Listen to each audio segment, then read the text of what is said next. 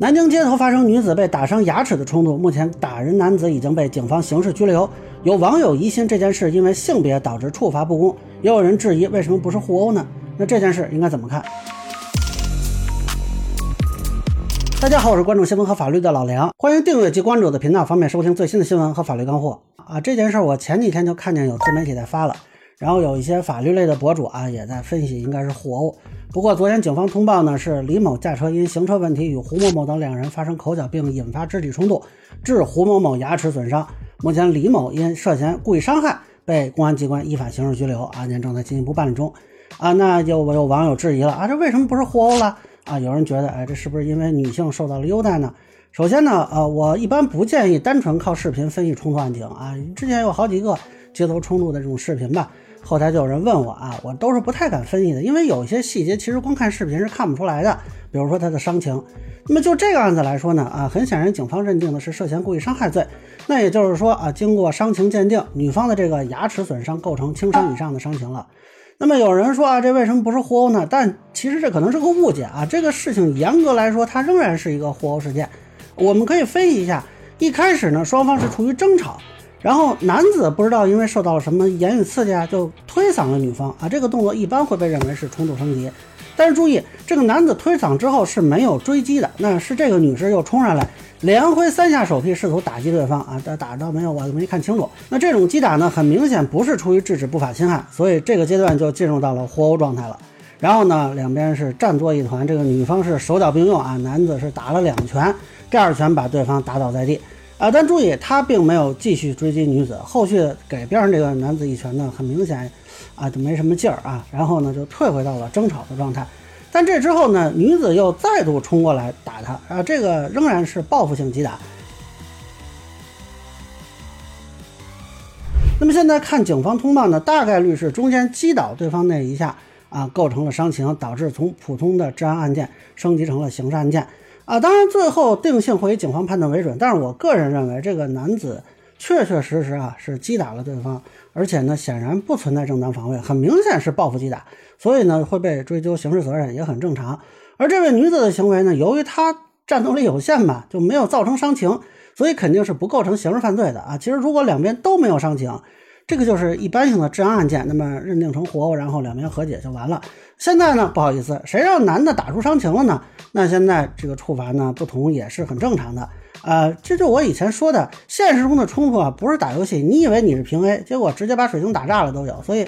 还是要理性克制啊，不然不定哪下就打出是什么问题来。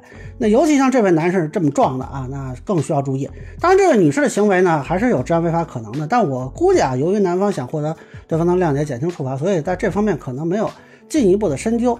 呃，有一些案件是冲突双方一方刑事拘留，一方行政拘留的。比如说北京发生过一起某大 V 跟人冲突啊，就是这个大 V 被行政拘留，对方刑事拘留。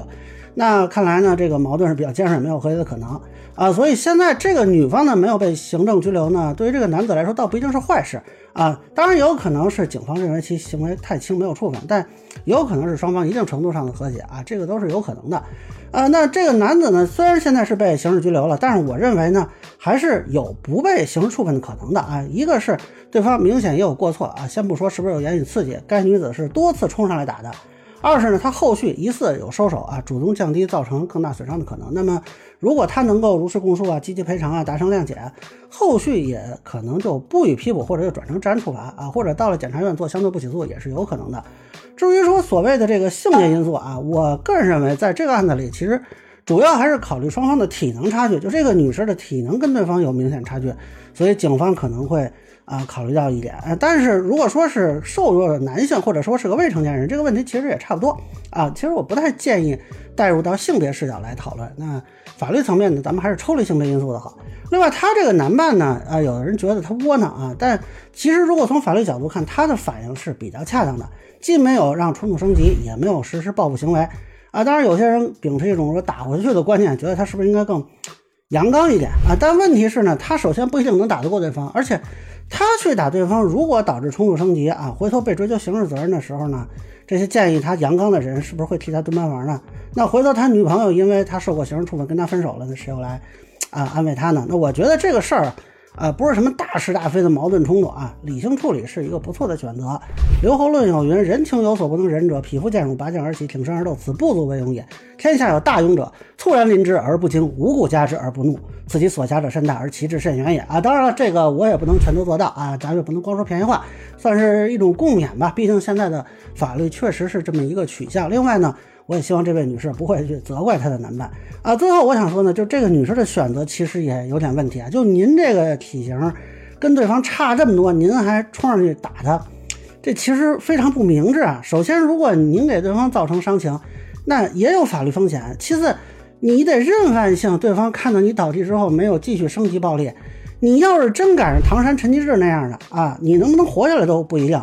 我不是歧视女性朋友，但是要正视存在的体能差距。那在社会上发生冲突，最好避免正面硬刚啊，求助警方可能是更好的选择。